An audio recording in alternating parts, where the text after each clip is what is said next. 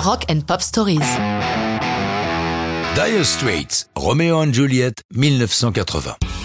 En 78, peu aurait misé sur la réussite du groupe de Mark Knopfler, totalement à contre-courant de l'époque. Il faut une musique que l'on peut qualifier de rock traditionnel, alors que la fin des années 70 est marquée par le punk, le disco ou le funk. Pourtant, dès leur premier album paru en 78, ça fonctionne. Et ça se confirme dès le deuxième intitulé Communiquer. Non seulement ils sont hors mode, mais en plus, ils sont très prolifiques puisqu'ils passent l'été au studio Power Station de New York pour leur troisième disque en trois ans.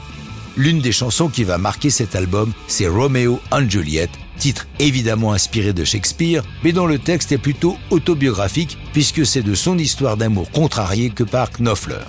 Il vivait une romance avec Holly Vincent, leader du groupe Holly and the Italians, mais il la soupçonne d'avoir utilisé leur liaison pour se faire connaître. Il le dit d'ailleurs ouvertement dans la chanson How can you look at me as if I was just another one of your deals? Ajoutant quelques vers plus loin No, you just say Oh Romeo, yeah, you know I used to have a scene with him reprenant là les termes que Holly Vincent a elle-même utilisés dans une interview sur leur relation.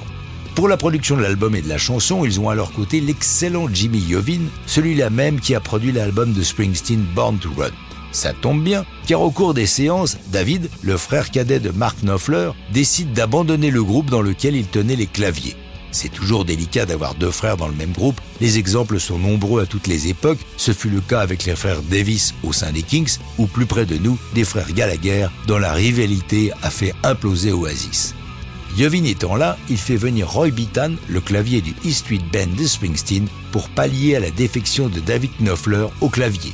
Puisque l'album est baptisé Making Movies, pourquoi ne pas tourner plusieurs clips en même temps? C'est ce qu'ils font avec la complicité du réalisateur Lester Bookbinder, qui dirige donc les vidéos des chansons Away, Tunnel of Love et bien entendu Romeo and Juliet, qui sont ensuite regroupés sur une cassette VHS commercialisée. MTV n'existe pas encore. Quelques années plus tard, Dire Straits triomphera sur la chaîne musicale avec le clip tellement novateur de Money for Nothing.